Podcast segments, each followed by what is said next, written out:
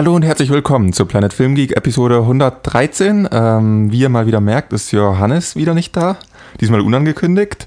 Er ist ziemlich spontan zurück nach Hause gefahren, macht Heimaturlaub und deswegen übernehme ich wieder diese Episode. Ted, du springst spontan ein. Ja. Vielen Dank, dass du wieder da bist. Sehr gern gemacht, ja, kein Problem. Ihr erinnert euch vielleicht noch an Ted von vor ähm, 15 Episoden oder so, irgendwas.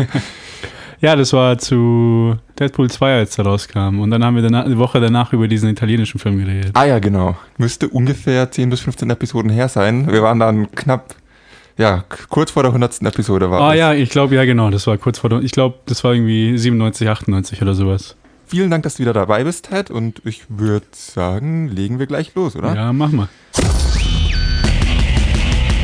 Wir halten uns an die altbekannte Struktur so mehr oder weniger. Wir reden erstmal über die News. Da waren ein paar interessante Sachen los diese Woche. Das Größte oder das, ähm, was sich durch die ganze Woche gezogen hat, ist äh, Bond 25 und der Regisseurwechsel. Also Danny Boyle verlässt den 25. Bo- Bond-Film wegen okay. kreativen Differenzen.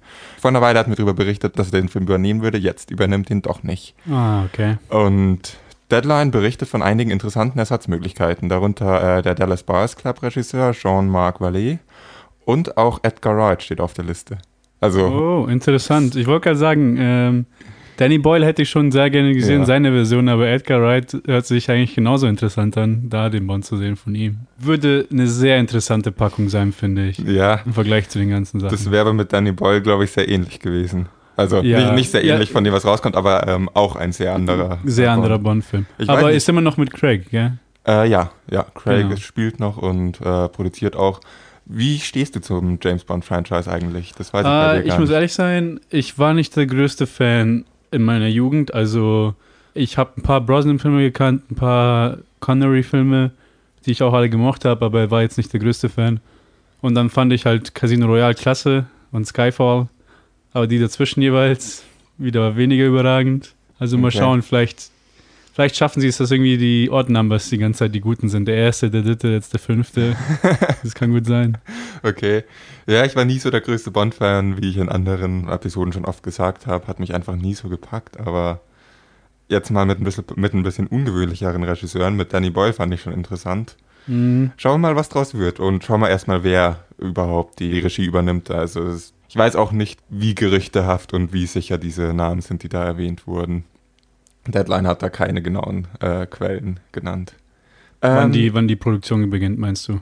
Nee, wer von denen die Regie dann tatsächlich übernimmt. Ah, die okay. Produktion sollte ähm, im Dezember beginnen, glaube ich. Ja, dann ist das schon relativ knapp. Ja, nächstes Jahr, 2019, November, sollte er, glaube ich, rauskommen.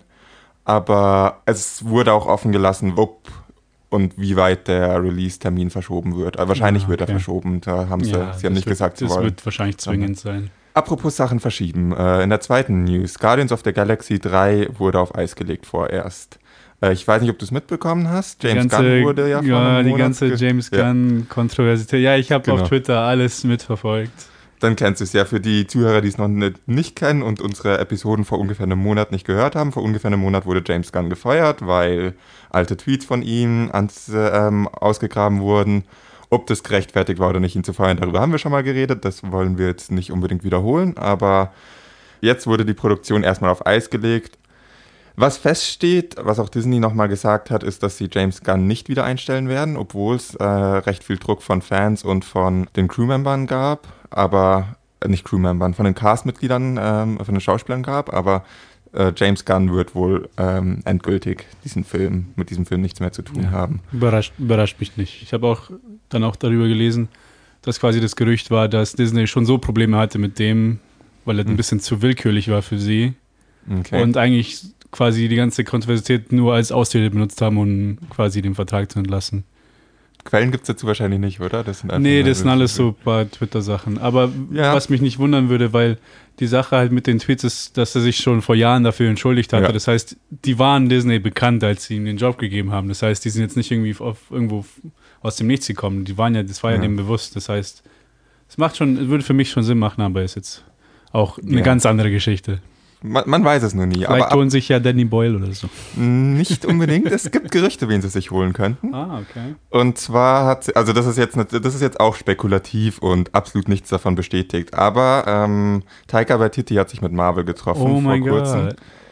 Also wahrscheinlich haben sie über äh, vielleicht einen weiteren Vorfilm geredet, aber es gibt Gerüchte, dass er Guardians of the Galaxy 3 Oh übernehmen mein soll. Gott, ja, das würd, da würde ich auch nicht Nein sagen. Da würde ich auch nicht Nein sagen. Aber wie gesagt, genauso ähm, wie bei dir nichts davon offiziell bestätigt, nur Gerüchte, zitiert uns da nicht, aber cool wär's. Die dritte News ist etwas weniger Gerüchte behaftet und ein bisschen mehr ähm, bestätigt. Und zwar geht's direkt wieder um Crazy Rich Asians. Und zwar beginnt das Sequel die Produktion.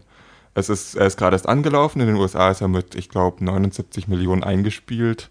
Schon ein ziemlicher Erfolg. Und sofort wurde das, ähm, wurde das Sequel äh, in Auftrag gegeben. Das Sequel basiert auch auf dem zweiten Teil der Buchreihe. Ich weiß nicht, ob dir das bekannt war, dass es auf einer Buchreihe Äh, nee, ich wusste absolut gar Ja. nichts von dem Film. Ich wusste auch wenig. Ich habe jetzt auch erst äh, festgestellt, dass es auf einem Buch basiert und auch von dem Buch, das ist eine Buchtrilogie und deswegen wird es jetzt auch drei Teile davon geben. Und mit dabei ist, wie es momentan aussieht, eigentlich das gesamte Team vom ersten Teil. Aber über Crazy Rich Asians reden wir jetzt gleich nochmal. Nachdem Johannes im Urlaub ist und das sich relativ spontan ergeben hat, hatten wir jetzt auch keine Möglichkeit mehr, die Challenge voraufzunehmen, die äh, wir für diese Episode angekündigt haben. Die gibt es dann einfach in der nächsten Episode. Und jetzt machen wir direkt weiter mit dem Kino der Woche und reden über zwei Filme, die diese Woche rausgekommen sind. Über einen ein bisschen kürzer und über einen anderen ein bisschen länger. Du hast Black Clansman gesehen und ich glaube, Hm, das genau. ist einer, über den wir ziemlich viel zu sagen haben. Ja. Das heißt, den werden wir ähm, gleich als zweites besprechen und ich sage noch kurz was zu Crazy Rich. Auf Deutsch heißt er Crazy Rich, auf Englisch Crazy Rich Asians. Das Buch heißt auch Crazy Rich Asians, mal wieder deutsche Titel und so. Regie führte John M. Chow, äh, der auch Now You See Me 2 und Justin Bieber Never Say Never gemacht hat. Und da spielen mit Constance Wu, Henry Golding und Michelle Yao. Und es geht um die in New York aufgewachsene Rachel Chu, die mit ihrem Freund nach Singapur reist, um bei einer Hochzeit seine steinreiche Familie kennenzulernen. Du wusstest gar nichts über den Film oder hast dann doch am mit? Überhaupt nicht. Nicht weiter verwunderlich, ich habe auch wenig von dem Film mitbekommen und während der in den USA scheinbar ein riesiges Ereignis ist und ähm, total viel Publicity hat, ist er hier ein bisschen untergegangen. Ich habe auch kaum Werbung dazu gesehen. In den USA ist er, hat er auch ziemlich sensationelle Einspielergebnisse erzielen können. Wie das hier so gelaufen ist, hören wir nachher. Jedenfalls war der hier einfach nicht so bekannt und nicht so groß. Weshalb der Film sehr viel Aufmerksamkeit in den USA erregt hat, ist, dass es ein komplett asiatischer Cast ist. Und das eigentlich mal eine, eine Mainstream-Hollywood-Film eine ziemliches Statement ist oder eine ziemlich coole Sache gegen, in den letzten Jahren gab es ja immer mehr Widerstand, könnte man sagen, gegen Whitewashing, gegen alles, was damit zu tun hat. Und dieser Film ist ein weiterer Schritt dagegen.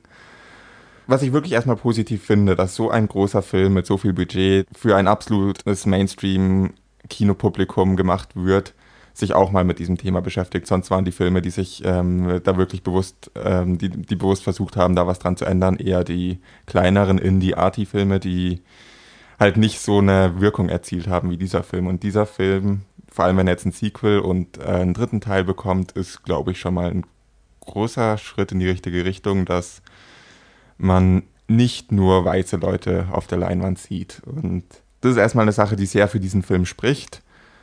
Vor allem, weil es Mainstream-Kino ist. Es ist der eigentlich der weißeste aller Hollywood-romantischen Komödien, einmal mit Asiaten. Und wie ihr mir vielleicht schon ein bisschen anhört, ich bin nicht so begeistert davon auf filmischer Ebene, wie dieser Film wirklich ist. Aber allein, dass es es gibt, diese Standardformel, die es so oft mit weißen Schauspielern gab, jetzt mit Asiaten, ist ein Statement, ist ein, ein Schritt in die richtige Richtung. Und das will ich dem Film nicht absprechen. Was ich dem Film allerdings absprechen möchte, ist ist die filmische Qualität der Umsetzung. Weil Okay, okay. Ich habe gesehen, dass dieser Film sehr hoch gelobt wurde. Ich weiß nicht, inwieweit das, äh, die Kritik politisch motiviert ist, weil ich fand diesen Film echt nicht sonderlich gut. Er ist unglaublich oberflächlich. Also die Thematik, die behandelt wird, hat einige interessante Ansätze. Wie geht's ähm, Leuten, die, also wie geht's vor allem in dem speziellen Fall einer Asiatin, die in Amerika aufgewachsen ist und von Amerikanern als Asiatin und von Asiaten als Amer Amerikanerin gesehen wird und überall als Ausländer angesehen wird. Und das in Kombination mit, wie geht's Leuten ähm, in einer Beziehung, die ich weiß nicht, wie oft das vorkommt, wahrscheinlich nicht so oft, die plötzlich merken, dass, der, dass ihr Freund quasi einer Familie angehört, die quasi ganz Singapur besitzt. Ich glaube, das ist eher selten, aber hat auch ein paar interessante Aspekte. Auf die wird leider nur sehr oberflächlich eingegangen in dem Film. Und auch sonst ist der Film eine Aneinanderreihung von den Klischees und den erwartbaren Plotpoints, die man aus einer romantischen Komödie kennt, auf irgendwie realistische Charaktermotivation wird selten Wert gelegt. Die Charakter reagieren unlogisch auf Situationen. Und was mich am meisten gestört hat, ist, dass ein sehr großer Teil des Films irgendwie mich an die Fifty Shades Filme erinnert hat, wo es nur darum ging, möglichst zu zeigen, wie kann man möglichst viel Geld für möglichst viel Luxus raus ausgeben. Einfach nur oberflächlicher Lifestyle-Porn sozusagen. Genau, einfach nur so Luxus-Porn. Echt ein bisschen schade gewesen. Also fazitmäßig wichtig, dass es so einen großen Hollywood-Film gibt mit einem nur asiatischen Cast. Mal davon abgesehen, spricht nicht sonderlich viel für den Film. Er ist leider, wenn man sie ihn mal versucht, objektiv anzuschauen, nicht besonders gut. Dass er aber Erfolg hat, äh, freut mich und äh, ich wünsche ihm auch allen Erfolg, weil dieses Thema einfach sei, sich seit Jahrzehnten durchs Kino zieht und einfach viel zu lange hält und viel zu lange ein Problem ist und das ist ein Schritt in die richtige Richtung. Und ich freue mich auch, dass es Sequels dazu gibt, auch wenn ich den Film so als Film eigentlich nicht unbedingt mag. Aber ich glaube, das war genug dazu. Lass uns über den anderen Film reden, den du Sehr auch gesehen hast. Sehr gerne. Gott, gib uns wahre, weiße Männer.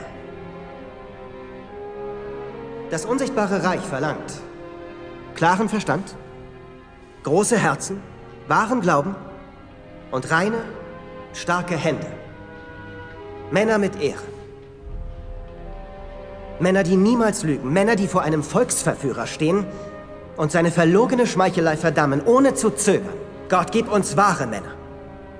Beherzte Männer, die vor nichts zurückschrecken. Männer von verlässlichem Charakter, Männer von höchstem Wert. Dann wird das Unrecht beseitigt und das Recht regiert auf Erden. Gott, gib uns wahre weiße Männer. Es ist, wie gesagt, Black Clansman äh, von Spike Lee, den man von Filmen wie Do the Right Thing oder Malcolm X kennt. Es spielen mit John David Washington, Adam Driver, Laurie Harrier und viele mehr. Und es handelt von der wahren Geschichte von Ron Stalwars, einem schwarzen Polizisten, der erfolgreich mit einem weißen Kollegen den Ku Klux Klan infiltriert.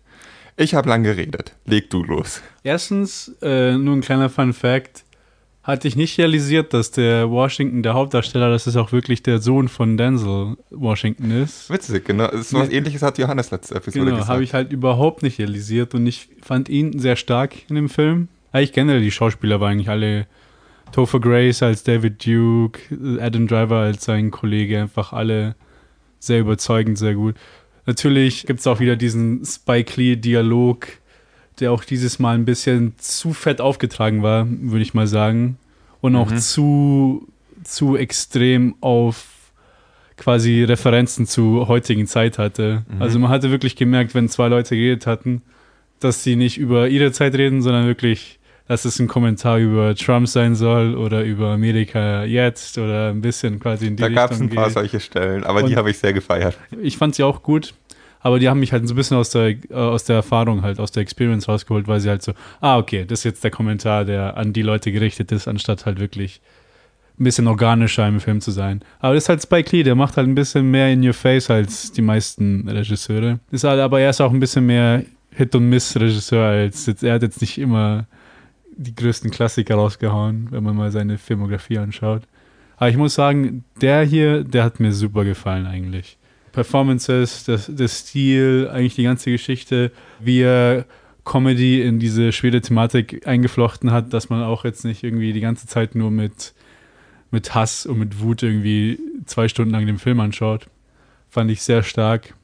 Und was mich, was ich auch noch betonen muss, ist, dass ich den Score, die Musik auch super fand einfach dieses 70s, 80s Zeug, generell welche äh, in, in, manchen Momenten was für, was für Score sie halt eingespielt hatten. Vor allem äh, zum Beispiel gibt es eine Szene, die wird kurz im Trailer gezeigt, wo quasi so ein, ein Speaker, eine Gruppe von, von, vom Publikum halt quasi alle, die Energie wird immer größer und er, er spricht mit denen, er wird lauter und alle schauen hoffnungsvoll zu ihm hoch und dann die Musik tritt ein und Manche Stellen sind wirklich, also haben wirklich, sind wirklich powerful, die haben richtig Wucht dahinter und dann sitzt man auch im Kino und denkt sich einfach, ah, das ist einfach krass. Also man, ich war da richtig dabei, ich habe mich so selber als Publikum gefühlt, als ob ich dem zuhören würde. Aber du hast am Anfang was angesprochen, was ich auch irgendwie interessant fand. Also den Film, ich fand den Film auch sehr gut. Ich habe mich aber manchmal rausgerissen gefühlt. Oder halt auch nie so tief drin. Ich habe mich eher als Beobachter von dem ganzen Gefühl, als wirklich so in der Story drin zu sein. Ich habe wenig Spannung empfunden. Ich habe dieser Film ist, ist für mich persönlich nicht so sonderlich ernst drüber gekommen. Er hat nicht die Wucht gehabt, die ich erwartet habe, oder nicht die Aussage, die ich erwartet habe. Was teilweise an sowas liegt wie an den Szenen, die du erwähnt hast, die einfach einen rausreißen, weil sie offensichtlich die, ein Kommentar über die heutige Zeit sind.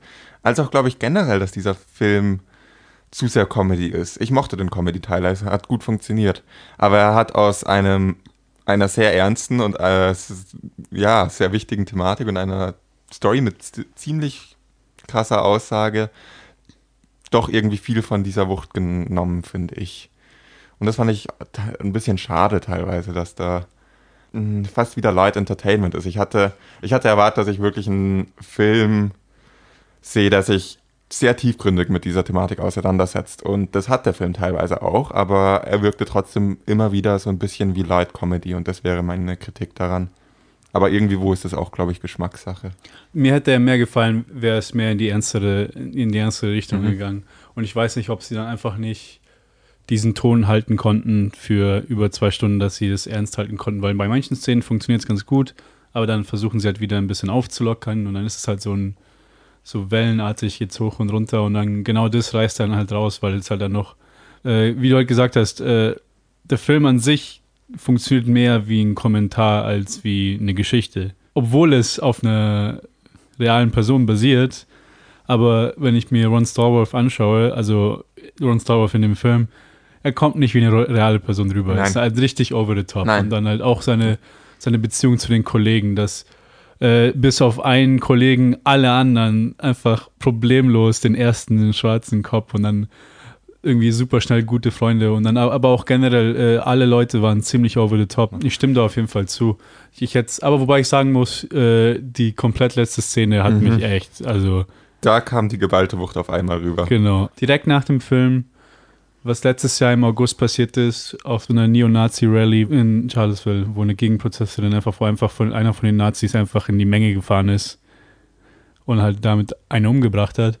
Und dann gab es halt direkt nach dem Film halt, sag ich mal, so ein paar Minuten Footage, wo man es sieht, was passiert, wo man Leute, die da waren, gerade drüber reden und das halt, also, mhm. da habe ich schon Gänsehaut bekommen. Das hat mich also nicht nur Gänsehaut, sondern auch bin da richtig, ja nicht aggressiv, aber ein gewisses Gefühl ist schon noch gekommen da, wo man erstmal eine Minute oder zwei einfach nur still war und konnte, konnte man sich nicht wieder einkriegen, mhm. zumindest für mich. Das ging mir ähnlich. Und es war, eigentlich, das war eigentlich eine, eine perfekte Entscheidung. Also, dass er mhm. es einfach da entschieden hat, das da noch reinzutun, quasi das dann Leuten zu zeigen, vor allem nach so einem Film, ist wirklich krass. Mhm es ist erschreckend, wie organisch es ineinander übergeht. Das ja, fand ich das krasseste. Genau, es ist echt erschreckend. Oh mein Gott. Also dies, das ist wirklich gelungen. Das, die letzte Szene ist der beste Teil des Films, finde ich.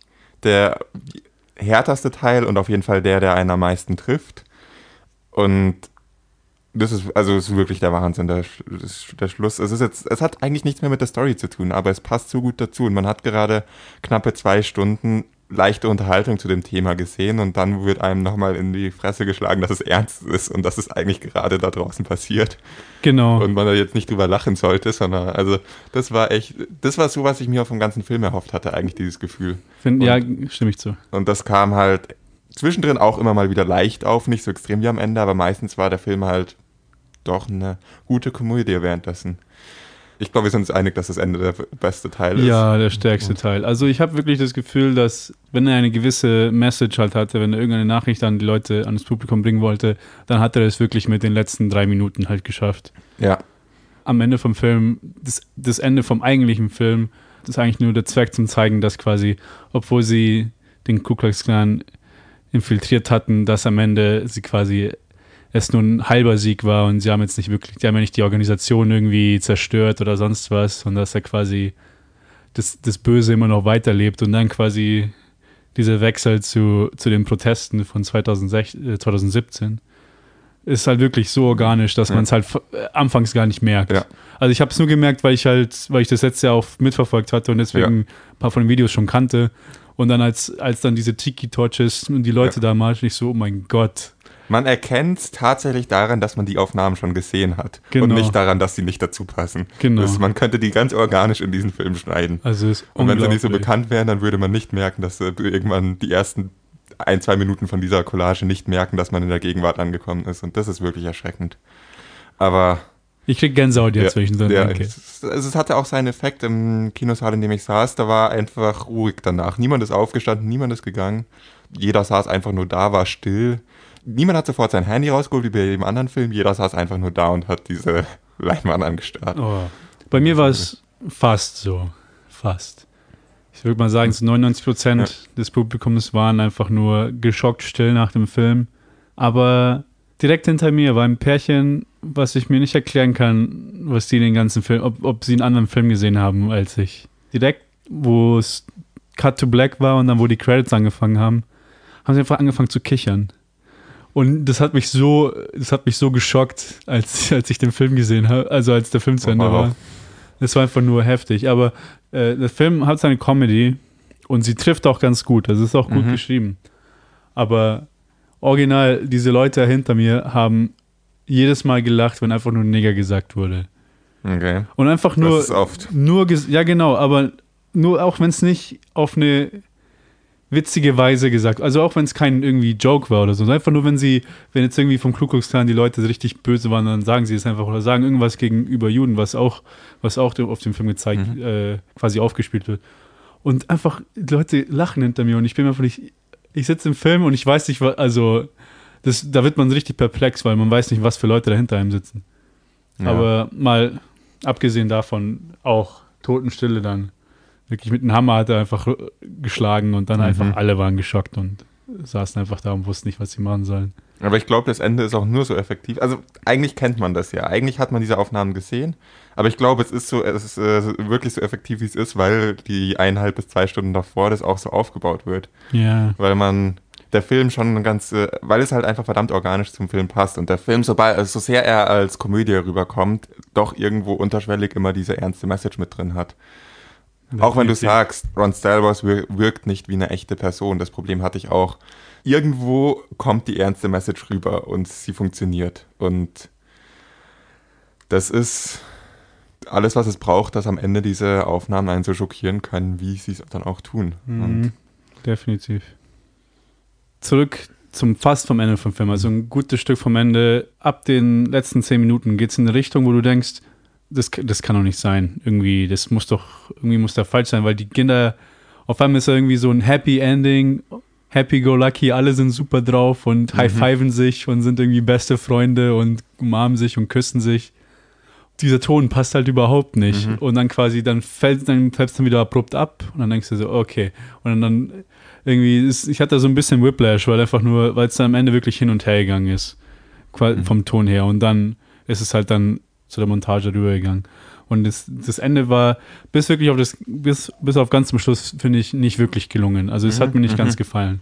Ja, bis, solange es noch irgendein Film selber und nicht diese Montage ist, muss ich dir zustimmen. Das Ende hätte zu Crazy Rich gepasst. So Ja. das typische Happy End. Und das waren so die Sachen, die mich generell immer wieder aus dem Film rausgerissen haben, wo die total absurde Geschichte nicht äh, erzählt wurde, wie sie wahrscheinlich abgelaufen ist, sondern halt auf typische Filmformeln und Filmklischees dafür zurückgegriffen wurde. Und das zieht sich eigentlich durch den Film. Immer wenn das, äh, das passiert ist, dass irgendwelche Filmklischees und Filmformeln verwendet wurden, bin ich, hat es mich ein bisschen rausgeschmissen. Weil die Geschichte an sich eigentlich absurd genug ist. Ja, Weil die Geschichte eigentlich nicht ja. irgendwie noch groß angepasst oder verbessert werden muss, dass man sie erzählen kann. Die Geschichte an sich ist absurd genug, auch um witzig zu sein. Und da kann man sich viele, ähm, viele Filme anschauen, die eine Geschichte erzählen, die witzig ist, auf eine schwarze äh, Art witzig ist, ohne dass sie dann noch erzwungene Comedy dazu machen müssen. Und die bringen einen Punkt oft viel besser rüber. Die bringen ein viel ernsteres Gefühl rüber und man lacht trotzdem, während man den Film anschaut. Und das war so ein bisschen, was ich vermisst habe in diesem Film. Aber wir kritisieren ihn sehr viel. Und das ist Ja. schade, weil ich fand ihn sehr gut. Das ist die Sache, ja. Es, es sind viele Kritikpunkte, aber so sehr man Spike Lee kritisiert, er ist kein Amateur. Er macht Ja. gute Filme. Ja. Und wenn ich jetzt sage, Hit or Miss, selbst bei ihm, die, die, die, die, die nicht so gut wären, das sind jetzt keine absoluten Drecksfilme. Der bei seinen schlechteren Filmen denkt man sich halt, ah, schade, der hätte, die hätte sie noch besser machen können, Ja. weil das ist halt die Sache bei ihm. Und deswegen kommt es zwar sehr negativ rüber, aber bei ihm ist halt, man, bei Spike Lee erwartet man ja halt eine, Grunde, eine gewisse Mhm. Grundqualität und wenn es halt bei manchen Sachen dann ein bisschen runterfällt, dann ist halt immer schade und es fällt dann ein bisschen mehr auf als das, was er halt immer super macht. Ich muss aber auch sagen, dass der Film, auch bei, wenn man sagt, für Spike Lee-Verhältnisse Hit or Miss, dass ich definitiv diesen Film nicht bei Miss einordnen würde, sondern bei Hit. Ich fand es einen wirklich guten Film. Ja. Um, um mal zu sagen, wenn, also wir kritisieren hier nur die ganze Zeit an den negativen Punkten rum. Ich fand durch die Bank die Schauspielleistungen extrem gut. Okay, fast schon gewohnt gut von Adam Driver.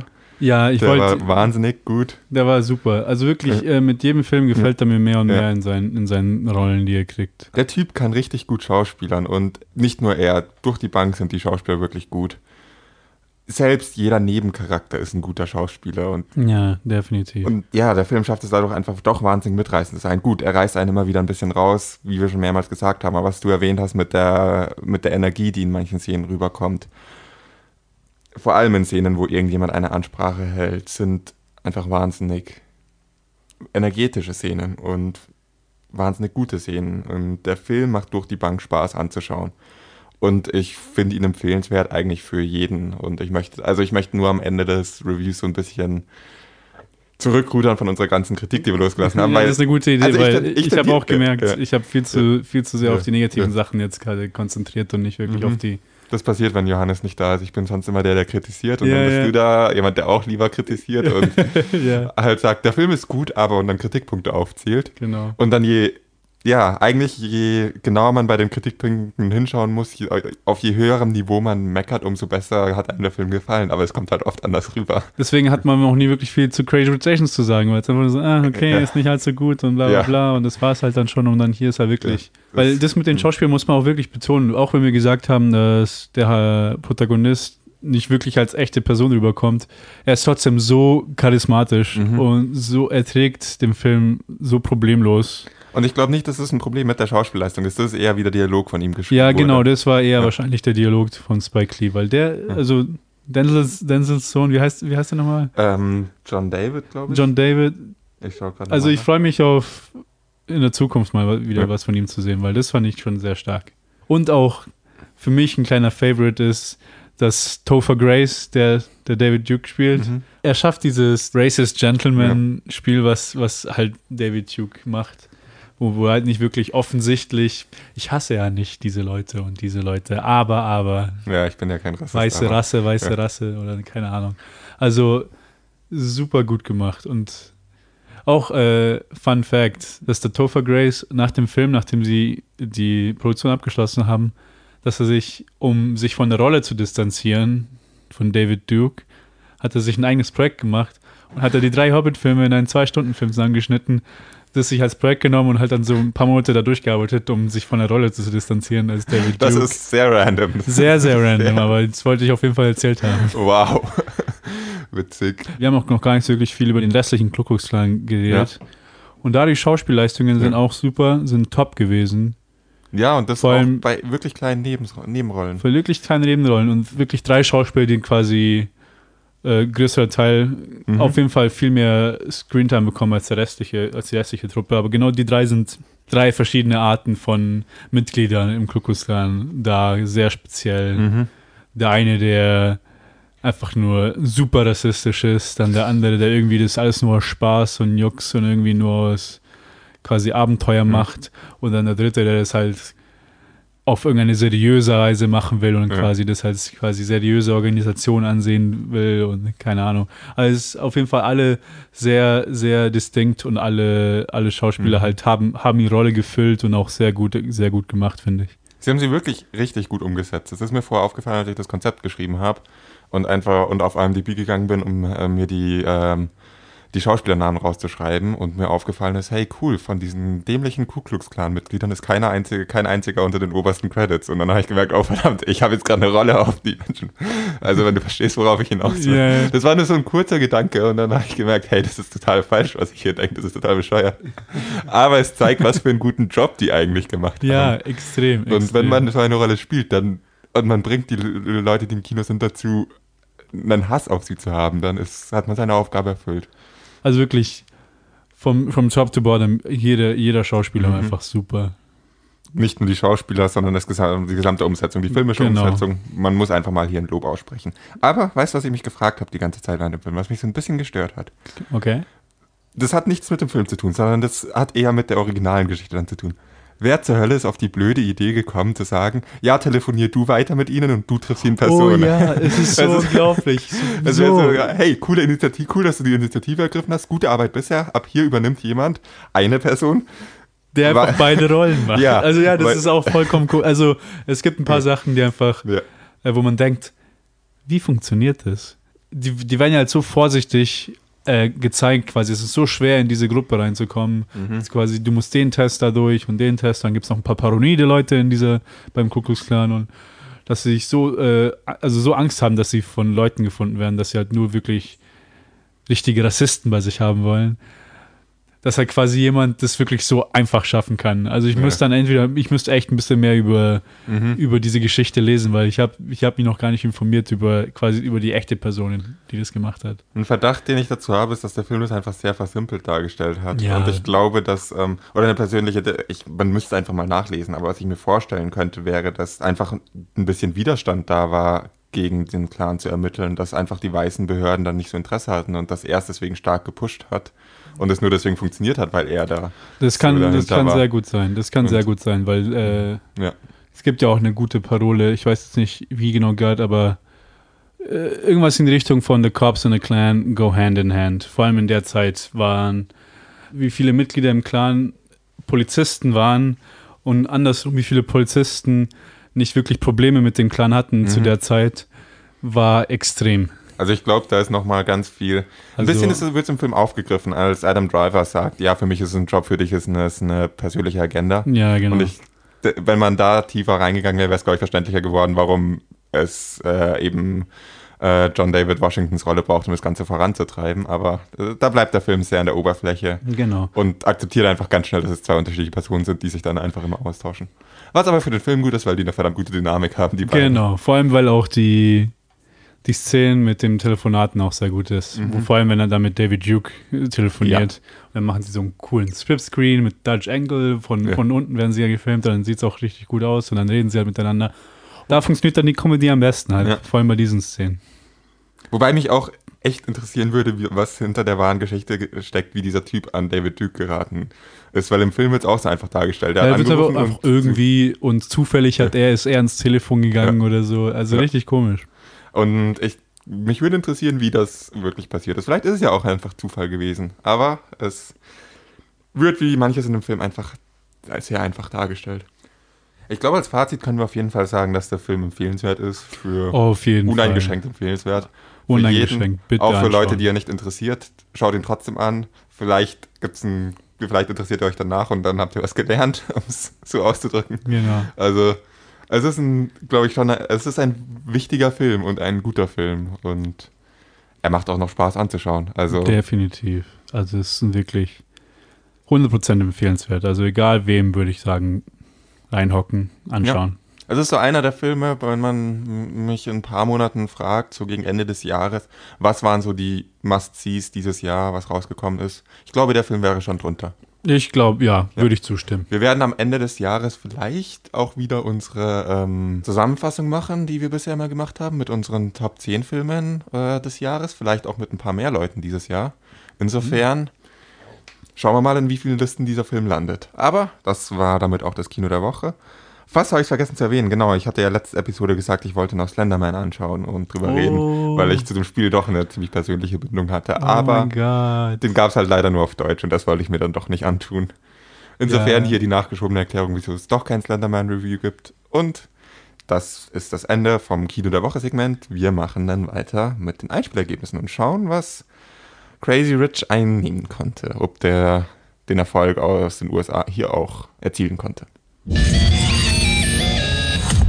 Und die Top 5 dieser Woche sieht so aus. Auf Platz 1 ist Equalizer 2 mit 1,3 Millionen. Auf Platz 2 ist Mission Impossible Rogue Nation mit 1,2 Millionen. Auf Platz 3 ist Sauerkrautkummer mit 1,1 Millionen. Auf Platz 4 ist Hotel Transylvanien mit 1 Million. Okay. Und auf Platz 5 ist Mamma Mia, Here We Go Ach Again du mit 900.000.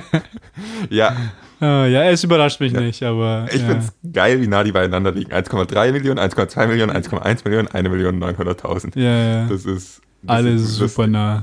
Ja, weder Black Clansman noch Crazy Rich haben nennenswerte Erfolge erzielen können. Black Clansman hat sogar mehr eingenommen, wenn ich mich recht erinnere, als Crazy Rich. Ja, ich glaube, das liegt größtenteils, dass Crazy Rich nicht allzu großes Marketing hier hatte. Ich frage mich warum, weil in den USA es wirklich ein Riesenfilm war.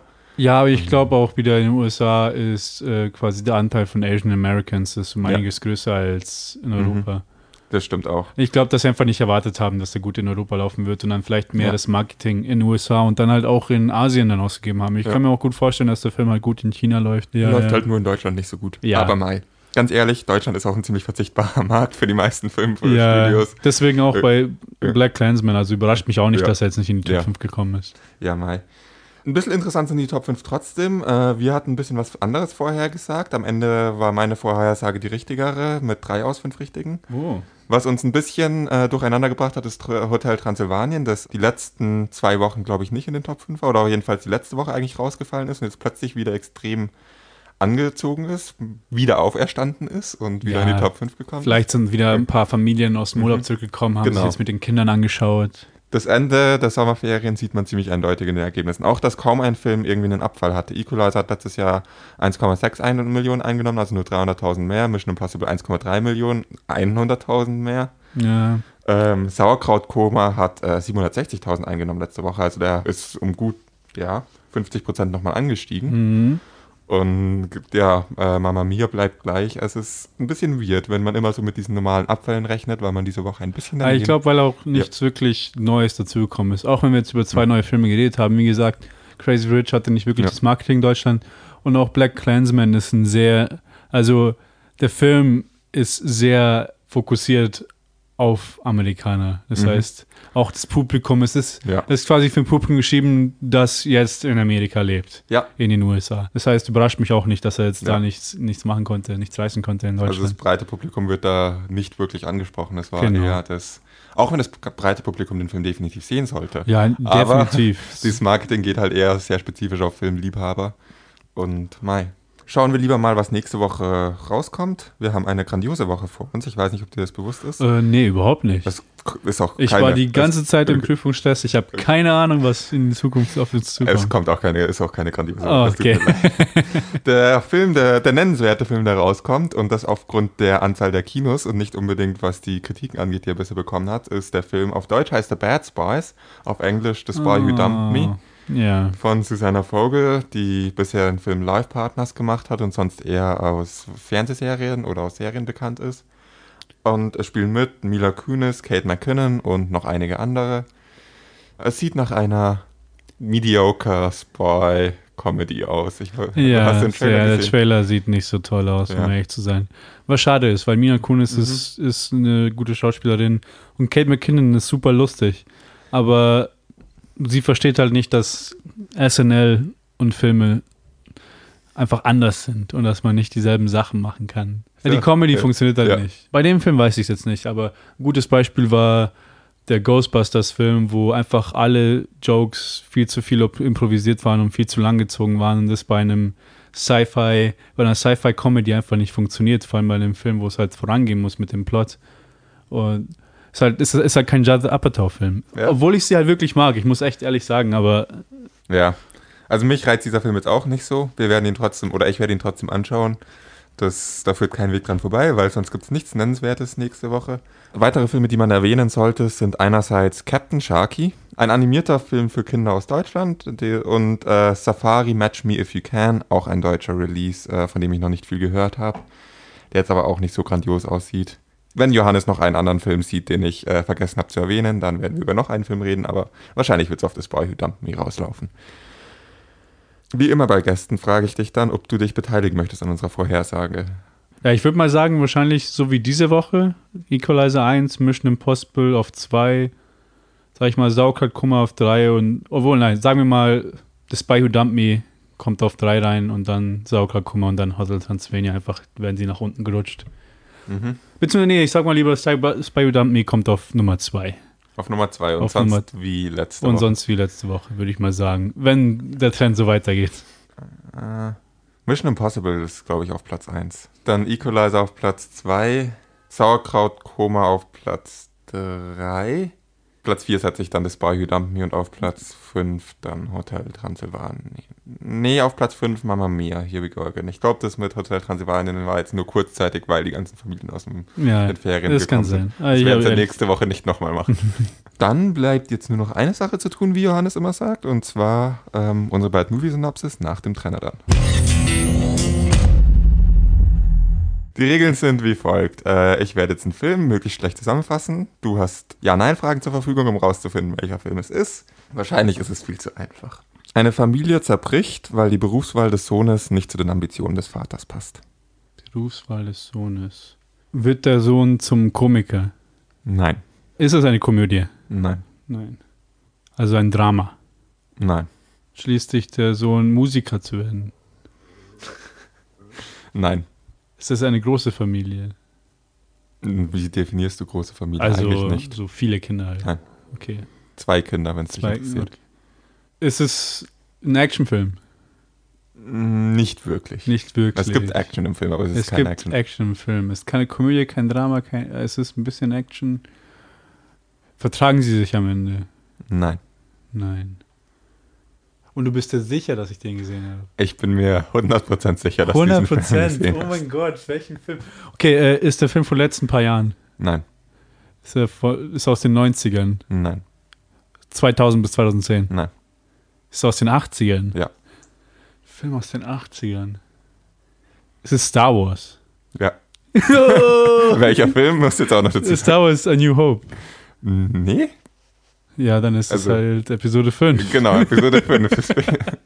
Oh mein Gott, ja. Wie bist du plötzlich draufgekommen? Ich habe ehrlich gesagt mit dem Auseinanderbrechen habe ich an die ersten Szenen aus Episode 4 gedacht, wo seine Ach so. wo sein Ach so. Onkel und Tante halt, so. wo er sich dann entscheidet, mit ihm mitzugehen, mit, der- mit, mit Ben Kenobi. Stimmt, das quasi. hat ja auch gepasst. Nee, ich habe an ähm, eben an ja, Darth Vader und Luke gedacht, dass Ja, er die ja. Ambitionen hat, mit ihm to rule the galaxy. Ja, lustig, lustig. Und er ist, ja. ja, okay. Ich finde super, dass du ewig lang das wahnsinnig ernst genommen hast und wirklich über Berufe, irdische ja, Berufe so nachgedacht Komiker. hast. Zuerst, Und dann plötzlich kommt Star Wars. super. Ja, das ist eine gute Zusammenfassung. Ja. Familiendrama halt, was anderes ist das ja nicht. Genau. Aber ich habe es geschafft. Ja, Es hat nicht so lange gedauert wie letztes Mal. äh, Die letzten Male haben wir es überhaupt nicht geschafft. mhm, das war diesmal deutlich besser. Das war jetzt auch wieder das Ende von Episode 113 von Planet Film Geek. Ich hoffe, euch hat's gefallen. Vielen Dank, Ted, dass du mitgemacht hast. Kein Problem. Vielen Dank für die Einladung. Ähm, gerne. Und äh, wir hören uns dann nächste Woche wieder. Äh, wie ihr wisst, wie Johannes immer sagt, ihr findet es auf Facebook, Twitter, Spotify, Soundcloud, etc.